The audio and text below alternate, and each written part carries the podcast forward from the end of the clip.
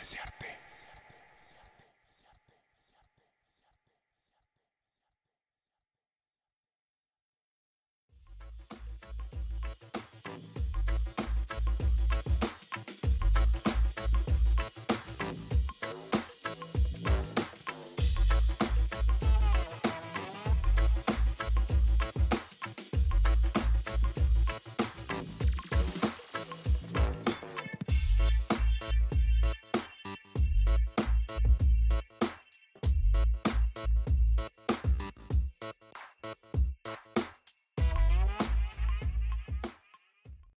Soy Cris Frías, eh, soy artista escénico, me apasiona el teatro, la música, el cine.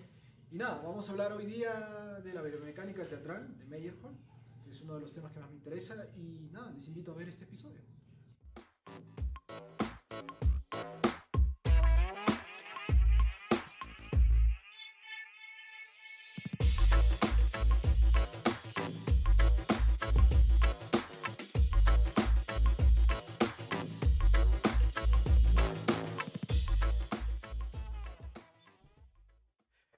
Bien amigos, nos encontramos en este nuevo episodio del podcast Desearte. Estamos acompañados en esta oportunidad de Cris Frías. Cris, ¿cómo te encuentras? Súper, súper. Gracias, eh, Yor, por la invitación a tu programa.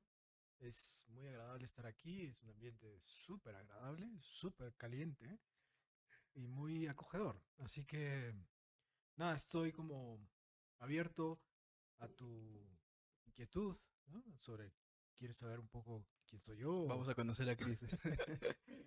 Muy bien, sí. Eh, Cris, quisiera que nos compartas eh, el inicio, el principio de todo este mundo que has venido desarrollando ya durante Uf, más de... 20 años. Sí, 20. Desde el 95 que empezaste a estudiar eh, teatro, ¿no? Entonces, tal vez compartirnos cómo fue ese primer momento, ¿no?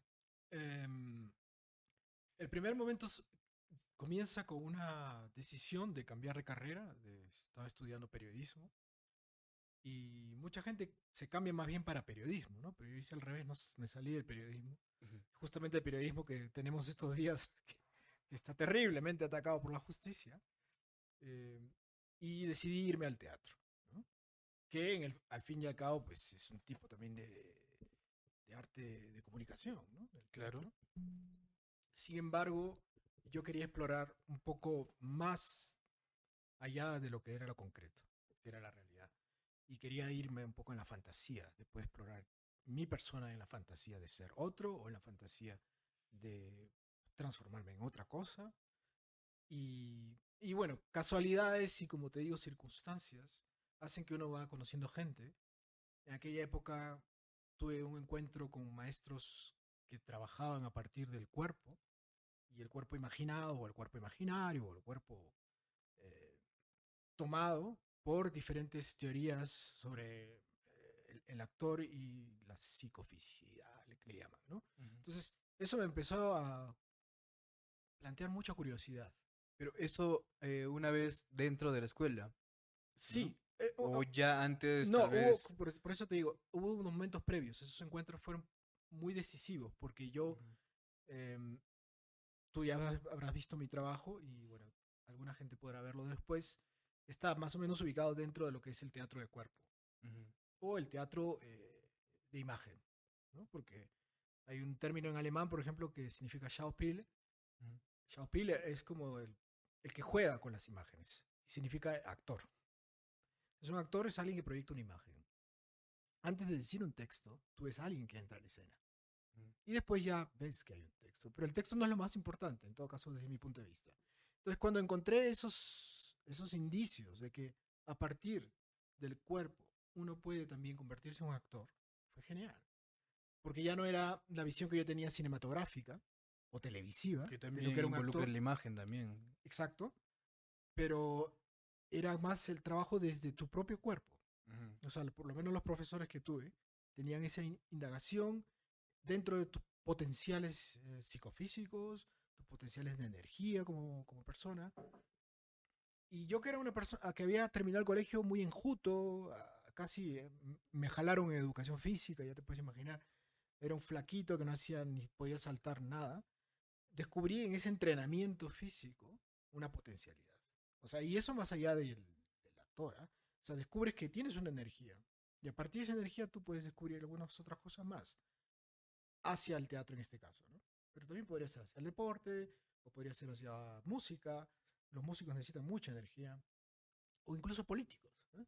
Claro. Em, porque necesitas una energía para hablar, para comunicarte con la gente, para ir de aquí de un lado a otro, ¿no? Eh, pero en mi caso yo descubrí que eso me llevaba al teatro, ¿no? Estaba conduciéndome, es decir, fue conducido al teatro. Ahora, recién pensándolo bien, fui conducido a llegar a la escuela de teatro. ¿Cuántos años más o menos tenías eh, esa época que conociste a estos maestros? Yo ingresé con casi 20 años. Y cuando comienzo a hacer teatro es cuando tenía entre 18 y 19.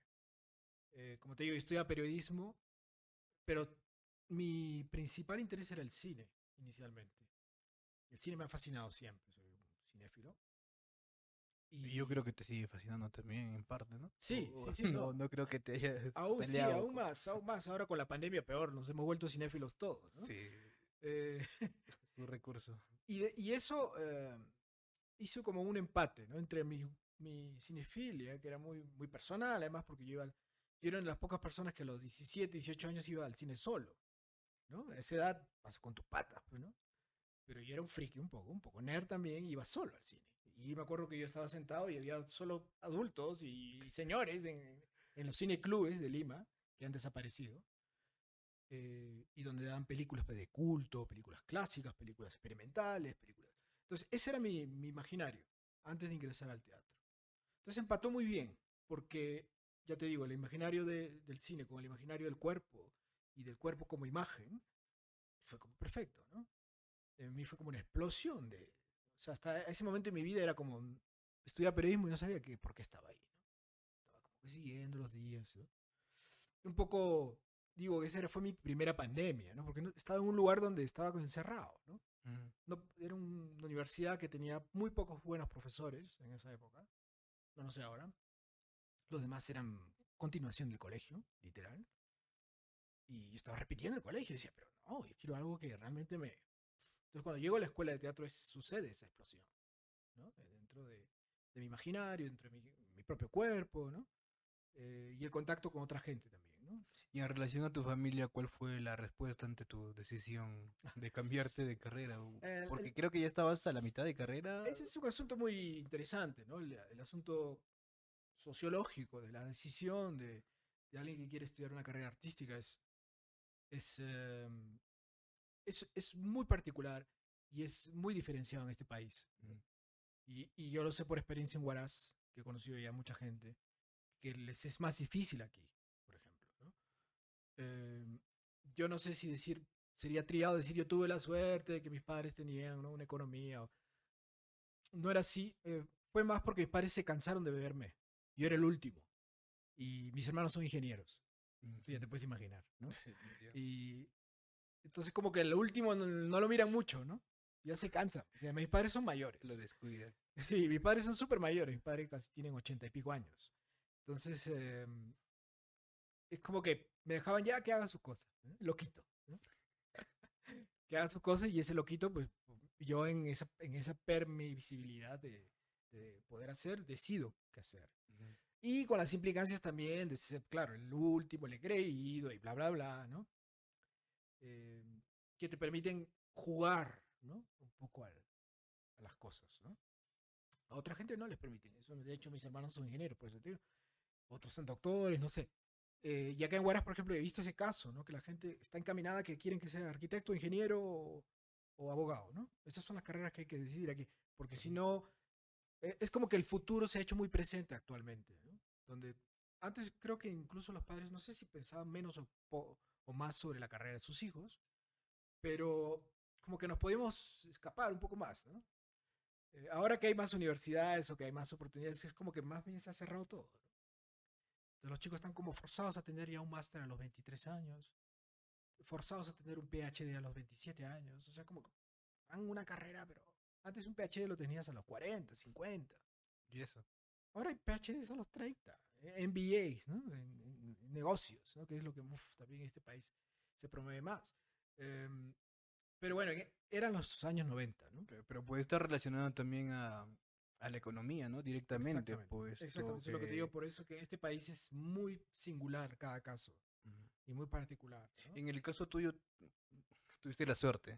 o bueno, Sí, el- sí, no la- hubo, no, no hubo un obstáculo, situación- no hubo un obstáculo. El obstáculo me lo estaba poniendo yo porque era, era noventas, era pleno terrorismo, el terrorismo había empezado a, o bueno, guerra interna, no sé cómo llamarle, ¿no? Hay muchos nombres, pero en Lima empieza a llegar el terrorismo fuertemente en los 90, bombas aquí en centros comerciales, bancos. Entonces la clase media limeña, que era de donde yo pertenecía más o menos, se siente atemorizada. ¿no? Entonces el centro de Lima era como no ir. Y la escuela estaba en el centro, centro de Lima. ¿no? Y, y de hecho, yo hice todo, fue uno de los primeros actos donde yo decidí autónomamente hacer lo que quería hacer. O sea, fui, busqué mi, mi, mi prospecto, hablé con la secretaria, los informes, llevé, pagué. Esa era la primera vez que yo realmente decidía también, porque había sido muy mimado, de hecho, antes, antes de 18 años era como muy mimado, ¿no?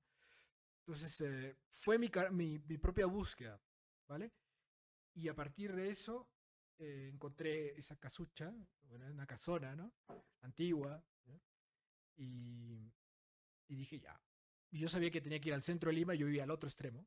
Era como 45 minutos en, en combi, era como de aquí a, a Yungay, no, a, a Carhuaz. ¿no?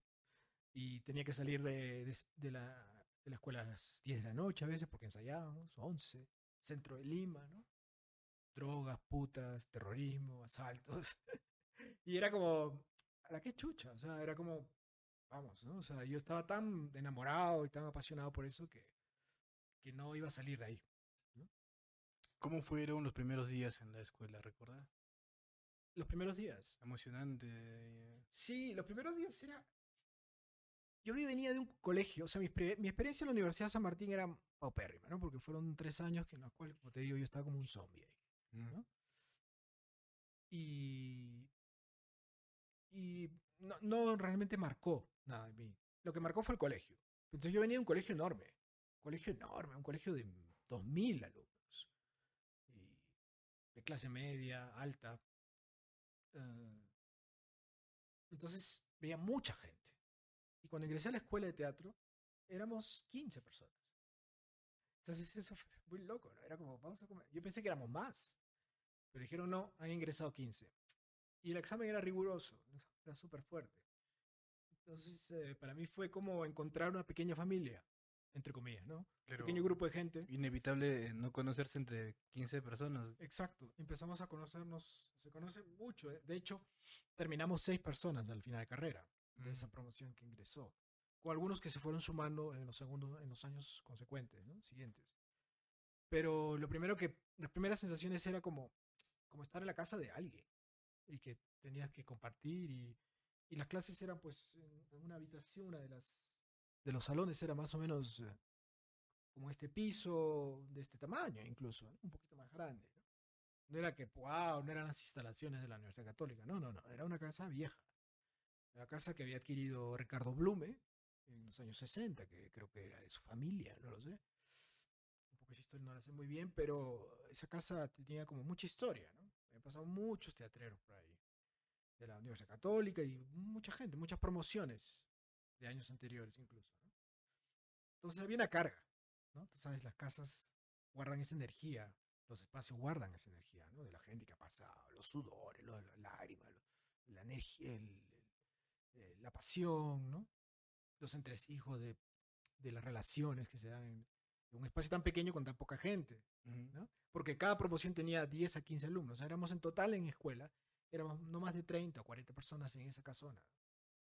Que, no era, que era grande, porque era un corra- era una casa muy antigua de las limeñas, con entrada de corralón, ¿no? Las entradas grandes, con portones amplios. Y entonces, cada clase era como, el inicio era como para mí un despertar, ¿no?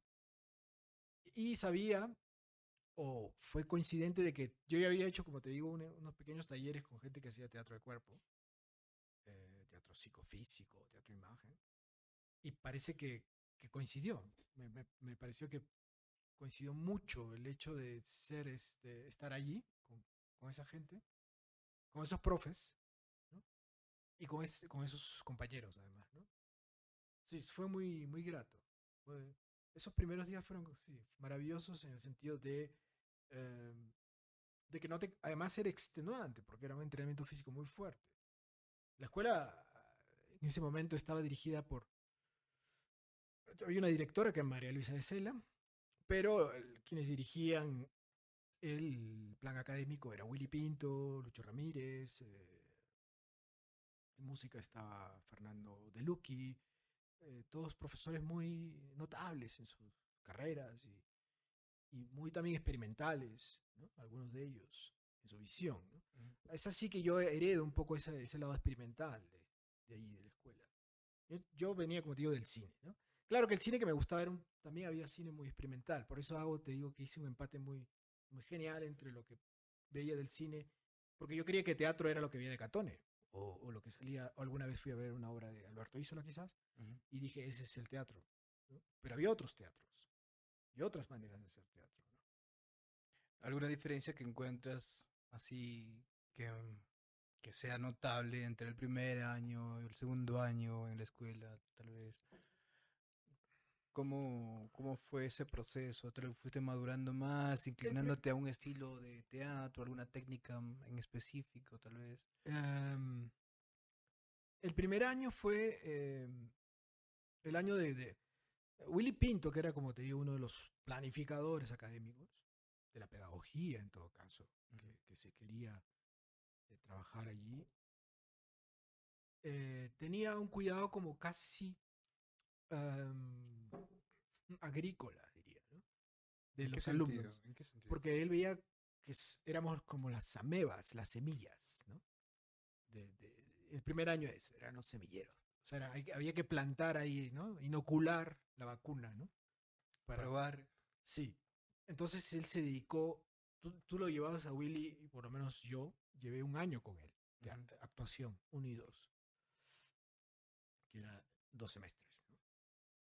Y él se encargó de trabajar en nosotros eh, y descubrir, y, también descubrirnos en, en las posibilidades que cada uno tenía sobre su esquema corporal, sobre su trabajo de energía, su trabajo de balance, de equilibrio, sobre su trabajo de reacción, de expresión, términos que estaban muy cerca a la biomecánica del deporte, ¿no? Por eso te digo que biomecánica es amplio, ¿no? Hay una biomecánica de los animales también. Eh, cada uno de nosotros cuando se desplaza, cuando caminas, cuando has venido aquí o cuando tu padre está trabajando contigo, están, tienen una fisicalidad y una biomecánica de- del espacio, ¿no? diferente a mí y diferente a otro que viene. ¿no? Entonces, eh, Willy se preocupó mucho, eh, digo agrícola en el sentido científico también, ¿eh? de experimentación. También fuimos sus conejillos, seguro. También fuimos sus conejillos. Porque un profesor, un director siempre es, es el que experimentador, pues puede jugar con los actores, ¿no? Es el, el maestro, ¿no? Que puede desarmar ¿no? la escena, ¿no? Entonces eres como el... Te conviertes en un pequeño dios, ¿no? Sí, eso es lo interesante del teatro Sí. y del montaje del teatro Sí. y del uso de las técnicas. Sí, sí. Entonces ese primer año fue eso. Y en el segundo, en todos los cursos que teníamos, ¿ah? no solo actuación, sino música, vo- vocal, eh, tuve profesores, eh, en vocal estaba Walter Zambrano, em, y entrenamiento también. Entrenamiento que también creo que lo llevamos con Willy, no estoy seguro, no recuerdo. Creo que no, llevamos con otro profe, Carlos, Carlos Alvarado, ya no sé, está creo que en Europa viviendo, no sé, en unas circunstancias extrañas también. Pero em, cada uno de ellos coordinaba, como eran, como te digo, era un espacio pequeño, coordinaban qué iban a, a aportar para que ese primer año sea eh, un año pedagógico eh, de, de siembra. En el segundo año ya empezabas a explorar un poco las raíces y las, ra- las ramas, ¿no? los primeros tallos, ¿no? cómo salían, qué tipo de tallos, qué tipo de hojas. ¿no? Entonces ya ibas viendo los perfiles de los chicos, de cada uno. Al menos eso es lo que estoy pensando ahora. Nunca me lo habían preguntado, ¿eh? Muy buena pregunta. Pero el segundo año era como ver ya la potencialidad del, fruto, casi. Todavía no el fruto, porque ese es en el tercero. Pero sí ya la potencialidad del- de la flor, quizás. Del trabajo sobre tu técnica. ¿no? Y personalmente, ¿qué técnica se está generando? en La idea de ellos en el fondo era que cada uno en- en- eh, encuentre una técnica personal de trabajo. Que seas autónomo. Es decir, que tú puedas crear, como tú has hecho, ¿no? Creas tu escena, creas tu propio escenografía, tu propio, tienes tu cuerpo. Entonces, ellos lo que creo, intuyo, pensaban, era que en el segundo año empieces a caminar hacia, hacia tu técnica. Con un entrenamiento obviamente más, más riguroso, em, con algunas eh, intervenciones, por ejemplo, del teatro más de texto, por ejemplo. El primer año nada de texto, ¿eh? Es que no, no, no era, no había, no había texto. Y que muchas personas, tal vez las que no conocen tanto del mundo del teatro, piensan que actuar es leer un texto. Y, y así lo dicen, ¿no? Leer, ni siquiera interpretar, o... Sí, sí. pero no es así, ¿no? Sí, no, hay, hay diferentes posibilidades. En el caso de nuestro, como te digo, específicamente de esa escuela, el segundo año había acercamientos a algo de texto. Y, y nada, en el tercer año, como te digo, ya es el fruto, es decir, venían los montajes. Porque eran tres años. Eran tres años de trabajo, tres años y medio, porque contaba un medio año más donde hacías un curso. Bueno, en- enseguida te lo explico, pero llegando al tercer año tenías dos montajes, un montaje menor, entre comillas menor, y un montaje mayor, que es el montaje público, ¿no? En, la, en el espacio de la Universidad Católica, en el Centro Cultural, y de ahí te explayabas y te podían ver, ¿no? Ya venían los cazadores de, talentos a ver quiénes, quiénes son las nuevas promociones del TUC, ¿no? O qué están trabajando en el TUC. Y yo, eh, y creo que mis compañeros son conscientes de que tuvimos, ahí sí tuvimos una casualidad muy suertuda de trabajar con dos profesionales que de alguna manera en lo suyo eran, eran bastante eh, profundos y también locos, eh, sobre todo con el alemán que me tocó en el, en el montaje final. Y eran, además hicimos dos montajes completamente distintos, ¿no? Y coincide, fue ese, ese momento interesante cuando el alemán llega, como buen alemán llega temprano, ¿no? Porque le dicen ven en septiembre, pero él llega en agosto, ¿no? Porque dicen, no, yo quiero estar antes, ¿no? Para ir viendo el espacio, no sé, ¿no? conociendo a los chicos. Se metía a nuestras clases de entrenamiento a chequearnos, ¿no? Y, y vio parte del montaje anterior que habíamos hecho con el búlgaro. Y a él le pareció basura, pues, ¿no? Le pareció basura porque era antiguo. Él nos decía, eso es antiguo, ¿ves? Nos decía, eso lo hacían en los años 50, ¿no? Stanislavski, pero a la manera búlgara, ¿no? Algo así, ni siquiera rusa, ¿no?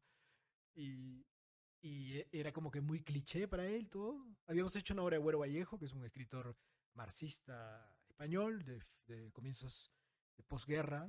Ese fue el primer proyecto. El primer montaje. El primer Del montaje. tercer año, sí. Güero Vallejo, un trabajo que se llama El Diálogo Secreto, un trabajo que a mi madre le encanta porque yo hacía de viejito, ¿no? Había toda esta cuestión del personaje, ¿no? El viejo, el papá, la hija, ¿no? Trabajamos las preguntas de Stanislavski, del qué, el cómo, para qué, ¿no? ¿Cómo lo haces, ¿no? Dispositivos, trabajamos todo lo básico de Stanislavski, ¿vale? Nosotros que para Stanislavski era como un nombre, uff, eso está fuera del, del TUC, ¿no? Porque veníamos de, la práctica experimental, ¿no? Tanto así que cuando él llega, el búlgaro nos ve pues un poco indefensos a, a nivel de texto y a nivel de, de construcción de personaje. Eh, me avisan que ya estamos eh, cumpliendo los, los 20 minutos del primer este, de la primera parte. Regresando de, de publicidad, hablamos sobre este segundo montaje que nos estás comentando y continuamos. ¿Sí? ¿Te parece? Entonces agradecemos a... Creo que esta cámara se apagó. Esta esperemos que siga grabando. Y si no, el audio queda. No importa. Eh, agradecemos salud de Chris Salud. a. Sierra Andina, que es el auspiciador, y también por el espacio a Trivio. Entonces vamos a publicidad y regresamos y continuamos con la conversación tan interesante con Chris Frías. Súper. Gracias. Hola queridos amigos, soy María del Pilar Cárdenas Márquez, gestora cultural y escritora, nacida en la ciudad de Huaraz, y quiero invitarte a este primer registro artístico-cultural. Recuerda registrarte como yo en el link que aparece aquí, en la parte inferior. Somos Arte y Cultura.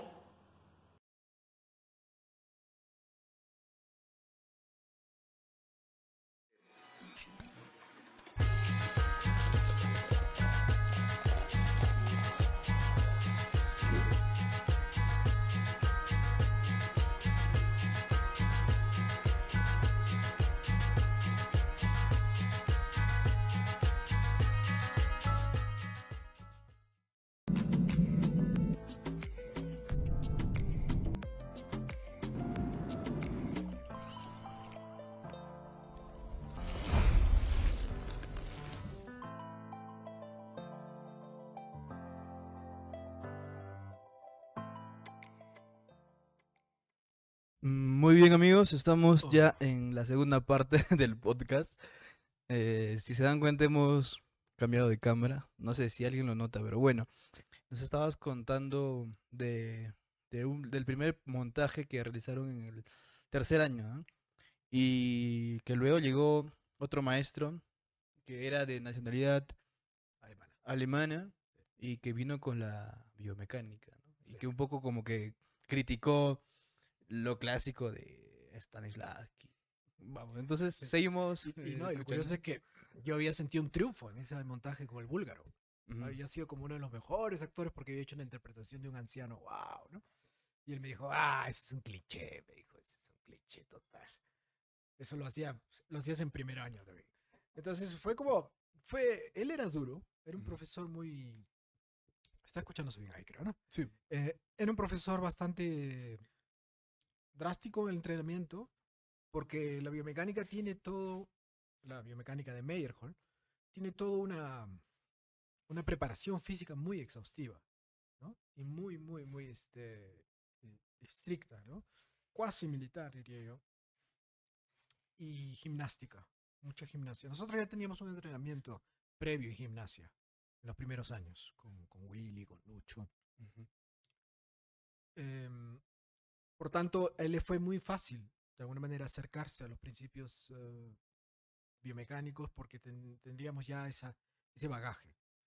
Pero él, él un poco, eh, un poco, todos los montajes que vio en Lima, ninguno le gustó.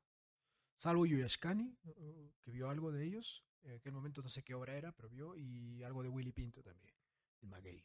Que, que él veía que había un trabajo, pues, Ujú. de dedicación, de la imagen, del- de la sonoplastía, del, del trabajo físico, ¿no? Porque él venía también de un teatro de ese tipo, ¿no? Un teatro de imagen, un teatro de cuerpo. Eh, entonces para nosotros fue como, por lo menos para mí, la experiencia de mis compañeros quizás es distinta, pero fue como una apertura, no solamente eh, desde el punto de vista de un estudiante de teatro, sino desde el punto de vista de una persona que empieza a ver que el teatro tiene eh, una filosofía, que tiene una vinculación con la política, que tiene una vinculación con los, los procesos sociales, eh, porque Meyerhold, tú sabes, un poco participó pues en todo lo que, el momento en que aparecía la Revolución Rusa, Ujú. entonces era un artista comprometido, ¿no? Era activista también en un momento. Pero era un, más que todo, más allá de sobre todo, era un experimentador. Un experimentador eh, eh, de- muy, muy eh, supremo, ¿no? Diría, en el sentido de, eh, de que cualquier teoría, cultura o vestigio que él encontraba en diferentes teatros del mundo, él los tomaba para sí y los estudiaba. Asimismo, de las teorías de la psicología, de las teorías de la filosofía, de las teorías políticas, económicas también. Entonces era un hombre como, no solo un hombre de teatro, un hombre de cultura del teatro. Y cómo el teatro podía incidir a nivel de la sociedad incluso.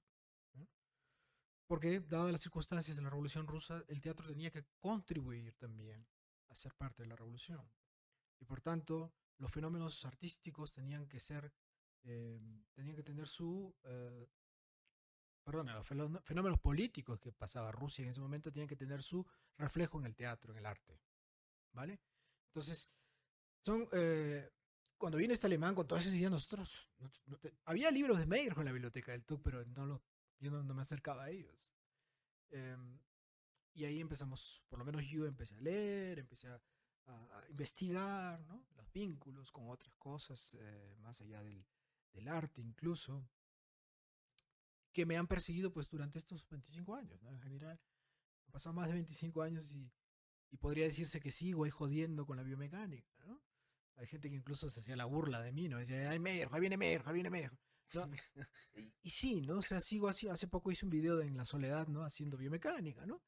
Y ponía en las eh, eh, ponía Meyerholdiano hasta en la soledad, ¿no? Porque lo, justo lo hice en, el- en el- la Plaza de la Soledad, donde vivo ahora, ¿no? Cerca ahí. ¿Dónde podemos encontrar ese video? Ese está en YouTube. En sí, YouTube. está, sí, sí, sí, te lo- te lo- bueno, Chris Frías es mi, mi página, donde tengo videos de los talleres, de, de biomecánica, que está enfocado más a la cuestión teatral y un poquito al cine también por ahí. En fin, es, yo creo que es, es- eso fue suerte. Eso fue una circunstancia muy interesante. Porque la directora no tenía idea quién nos iba a dirigir. Tenía algunos nombres, pero iban a ser fatales. Estoy seguro que iban a ser fatales. Pero de pronto aparece este hombre, porque él agarra, eso sí me lo contó. No había internet. ¿eh? El año 97 no había internet. Aquí en el Perú por lo menos no. Y él lo que hace es, ah, no sé cómo indagar en un, no sé quién lo contactó eh, a una, a- una, o sea que hay una institución del teatro internacional, ILITI, ¿no?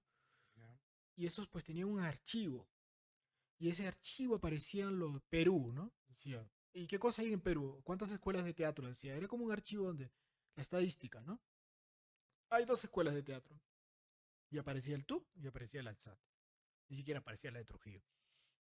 Y ahí estaban los teléfonos. Entonces el teléfono desde Alemania a, la Universidad Católica primero y de ahí lo derivaron al TUC.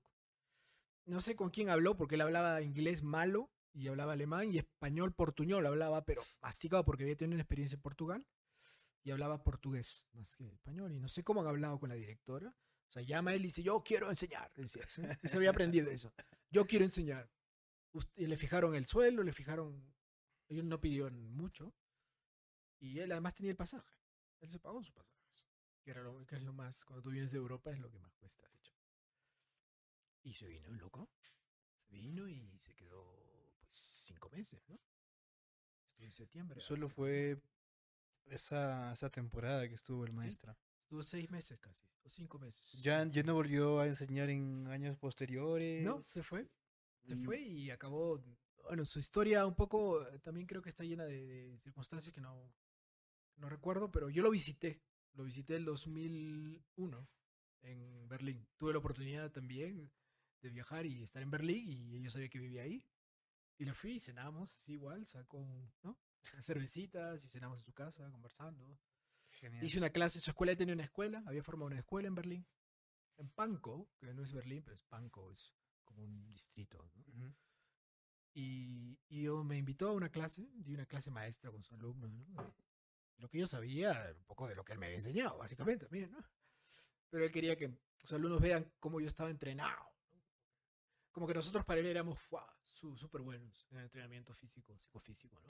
¿Cómo podríamos entender en, ah, la biomecánica de Meyerhold? Tal vez de manera más general, porque tal vez mm, muchos no lo conozcan y tal vez muchos también sí lo conozcan, ¿no? Pero ¿cómo podríamos, digamos, hacer un resumen general? Eh, la biomecánica teatral es un entrenamiento. Es un, Claro. entre- es un entrenamiento para el actor. No es una manera, no es un estilo, no es una manera de actuar, no es un, eh, es una técnica de entrenamiento, ¿vale? Que eh, lo que busca es, entre otras cosas, es que el actor reevalúe o verifique las posibilidades psicofísicas que su cuerpo eh, contiene.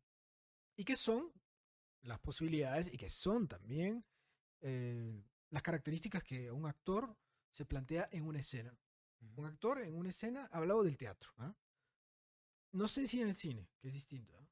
En audiovisual es distinto. Pero un actor sobre la tabla. Sobre la tabla, sobre el cemento, lo que sea, pero sobre frente a un público.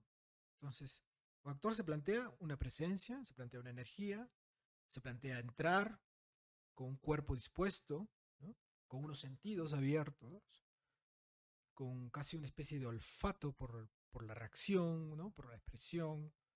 Eh, entonces la biomecánica es un poco, eh, lo que hace Meyerhold es como sintetizar a partir de diferentes técnicas, de diferentes culturas teatrales, de Japón, de Italia, de España, de Inglaterra, eh, de propia Rusia, sintetizar un sistema que le pueda servir de entrenamiento a un actor para verificar, a través de estudios, su disposición a trabajar con su cuerpo en un espacio, en un tiempo y en un colectivo también.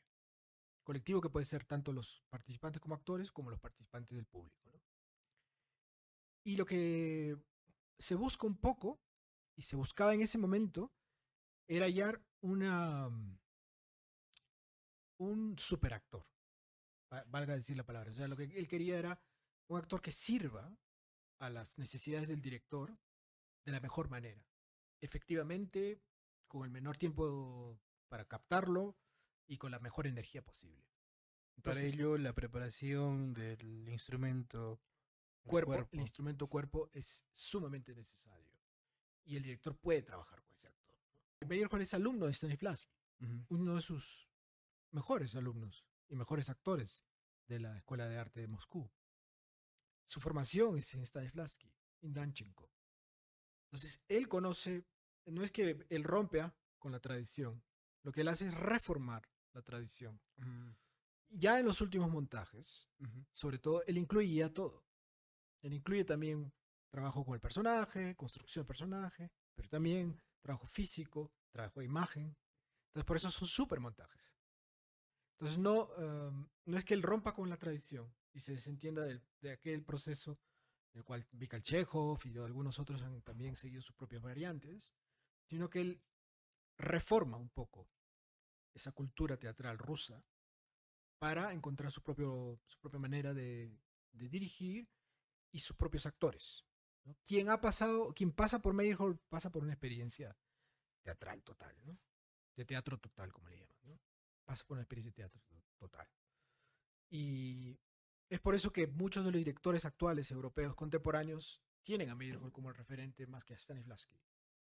Me refiero a directores como el Castellucci o Jan Fabre, incluso la gente de danza teatro, em, tienen referente a, a Meyerhold, sobre todo la biomecánica, porque ellos trabajan mucho con bailarines, muchos de ellos, o con actores que trabajan a partir de su energía, a partir de la transformación de su cuerpo en una imagen. Y muchos directores contemporáneos por eso están cerca de las artes plásticas también, porque ya están haciendo cosas con el cuerpo a partir del material cuerpo que se llama. ¿Algún autor que pueda citar que, así como tal vez, como tú mencionas, no necesariamente que Meyerhold haya podido romper con, con lo que viene de, de- de su maestro, sino en, en ir eh, a contraposición de, de Meyerhold, tal cual? En contraposición de los directores, dices, de teatro, De los directores, los maestros que hayan podido pasar, tal vez. yo creo que ¿Alguno de, sus, contraponerse al- alguno de sus alumnos tal vez? ¿O, o cómo lo ves? Que, que siempre ha sido un referente, eh, digamos, irref- irrefutable Meyerhold. No, no, no, no, yo creo que justamente la, la, la- por lo menos como yo lo percibo, Meyerhold apunta a que uno se reforme, ¿no? Que incluso la biomecánica se siga transformando, que no sea un dogma, ¿no? que no sea un dogma para nada. O sea, por eso yo sigo practicando mi Meyerhold, ¿no? o sea, mi biomecánica de Meyerhold. Pero tú vas a preguntarle a un alemán que hace biomecánica o que practica, es otra cosa. Porque tiene que ver con su cuerpo. Ya desde el principio de que mi cuerpo es uno y el cuerpo tuyo es otro, cada uno tendría su propia biomecánica de Meyerhold. ¿Me entiendes? Entonces, no creo que haya contraposición, sino más bien es aumento. Yo creo que hay suplemento.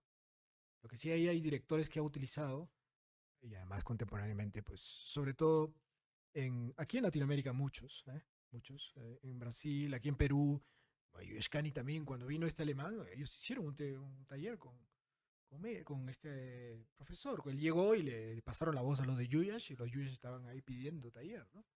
Porque sabían quién era Meyerhold. Entonces es importante saber que eh, los referentes van aumentando y van siendo suplementarios y van haciendo como una especie de vitamíni- vitamínicos, ¿no? Pero todos coinciden, coinciden en que un actor siempre se prepara. Claro, claro, claro. Eso es, eh, eso es lo principal. El principal es, eh, o sea, es como, no estaríamos haciendo este podcast si no se prepara la técnica, ¿no? El instrumento, la cámara, el micrófono, compu, ¿no? Los audífonos. Entonces el cuerpo es igual. Un actor no puede llegar y tomarse el café y, ape- y empezar, ¿no? Y a pesar y peor con el texto de- directamente. O sea. Entonces, cuidado, ¿no? O sea, he Sí. visto, por ejemplo, aquí en Huaraz, muchos grupos y amigos que ya quieren hacer texto los dos días de ensayo, ¿no? O de práctica. Miedo, ¿no? Porque hay gente que sí es talentosa y podrá seguramente entrar en el texto o el personaje, lo que. Sí, tie- siempre se tiene que respetar un proceso, porque Exactamente. puede causar algún daño si es que no está preparado, ¿no? Y, y obviamente, por más que agarres el texto a los dos días de haber pensado un proyecto, la preparación previa o constante también evita esas circunstancias, ¿no? Que Bueno, y un daño, más que un daño, una, una malinterpretación de lo que es el sistema Stanislavski. Uno piensa que Stanislavski es el texto, no. Es, eh, es muy riguroso.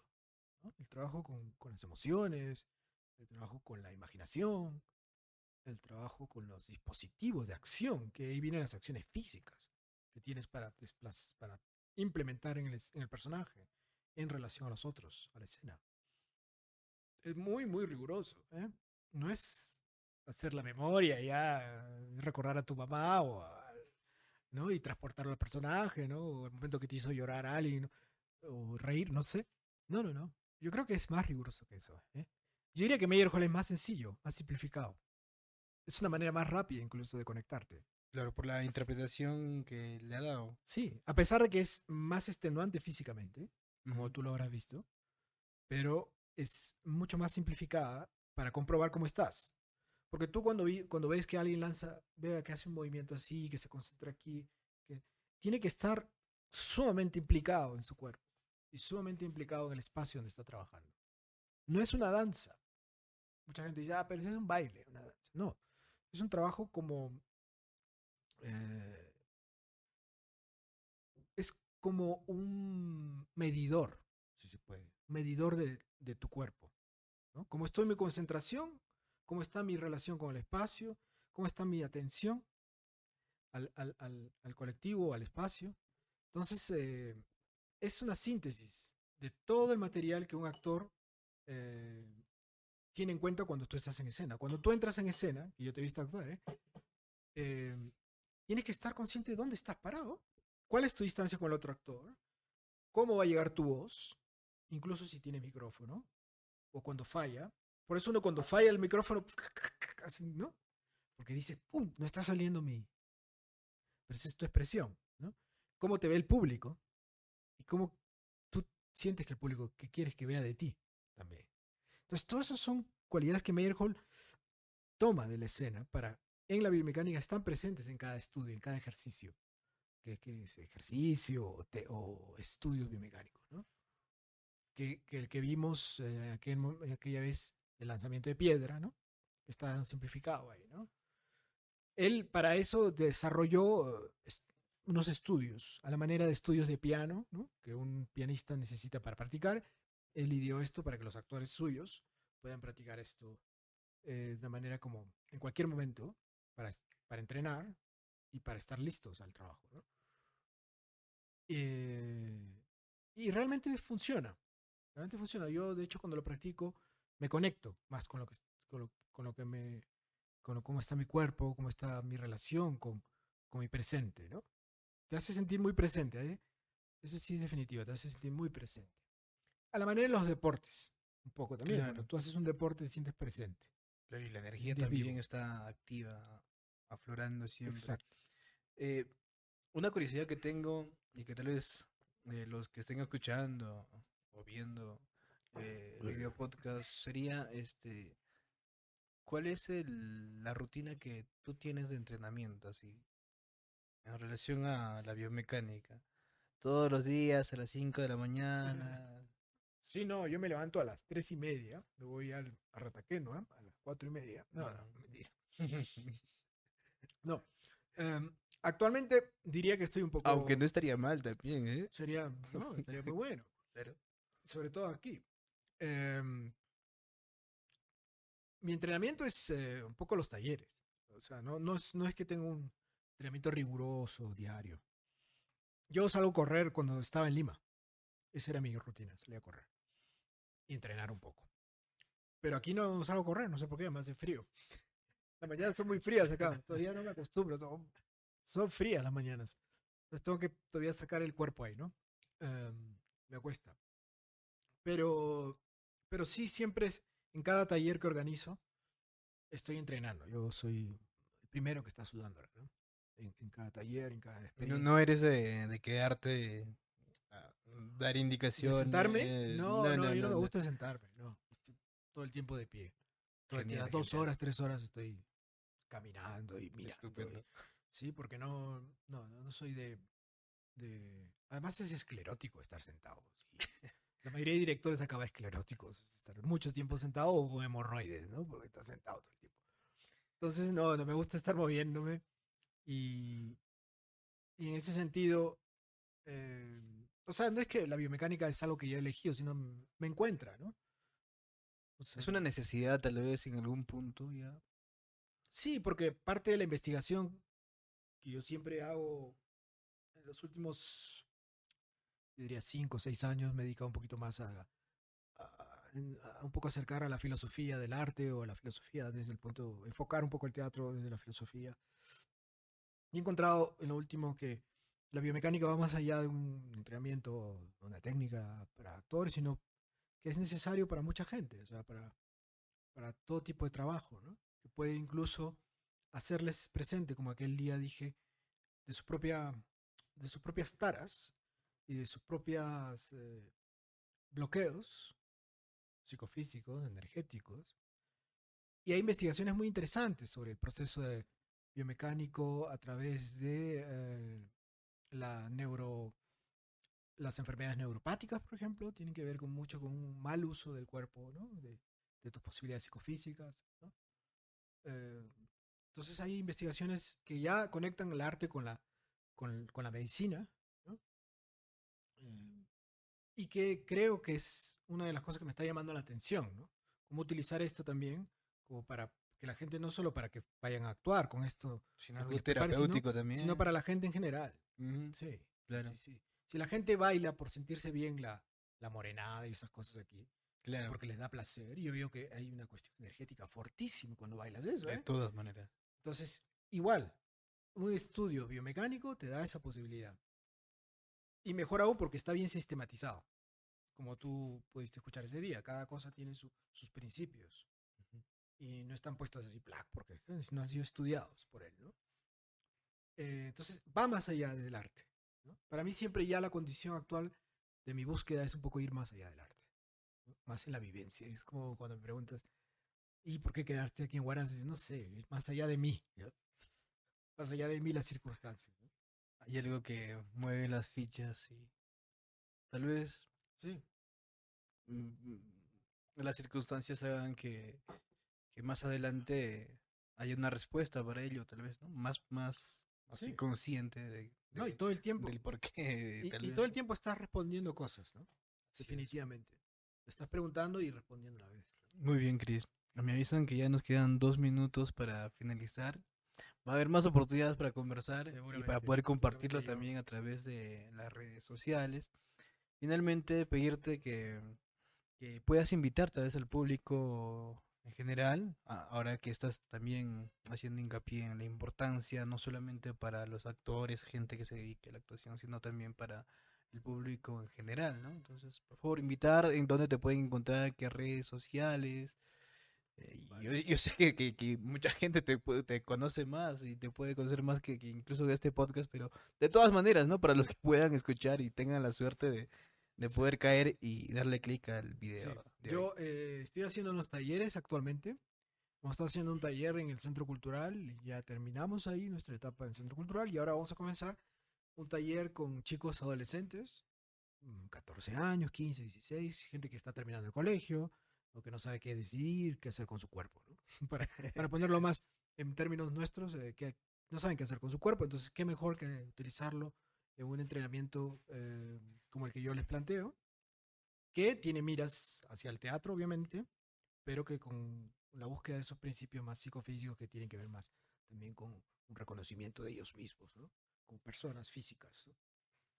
Entonces estoy haciendo unos talleres, estoy abriéndolos, eh, vamos a estar publicando en mi página Cris Frías en Facebook y en YouTube también Cris Frías. Tengo videos y cosas que pueden ver ahí más de la biomecánica, hay un documental incluso, ¿no? Entonces, sobre- tranquilamente, al que le interese, te puede escribir mediante Facebook, Sí. inbox. Sí. Chris Frías es tal cual, suena. Y en YouTube también, si darse una vuelta por los videos. Y, y nada, yo voy a estar aquí en Huaraz todavía unos, unos, unos meses más, seguro. Y nada, invitándolos para que, para que lo tengan en cuenta y nada, nos vemos ahí. Muy bien, Chris. sí. Muy bien. Muchas gracias, Chris. Salud. Salud, Ha sido salud, una muy interesante conversación, muy agradable. Y nada, entonces están invitados, pueden escribir a través de las redes a, a Chris para que puedan tal vez pedir alguna información más, ¿no? Que, que les pueda llamar la, la- la atención. Entonces, eh, nos quedamos hasta aquí, Chris, y esto será Gracias, hasta una próxima Gracias, oportunidad. Gracias y nada, estos espacios tienen que continuar y vamos para adelante. Gracias. Así es que no se olviden de poder compartir este, darle like, difundirlo para poder seguir generando más contenido como este que es muy valioso y poder conocer a más profundidad a personas como Chris Frías. Entonces, nos vemos en el próximo capítulo.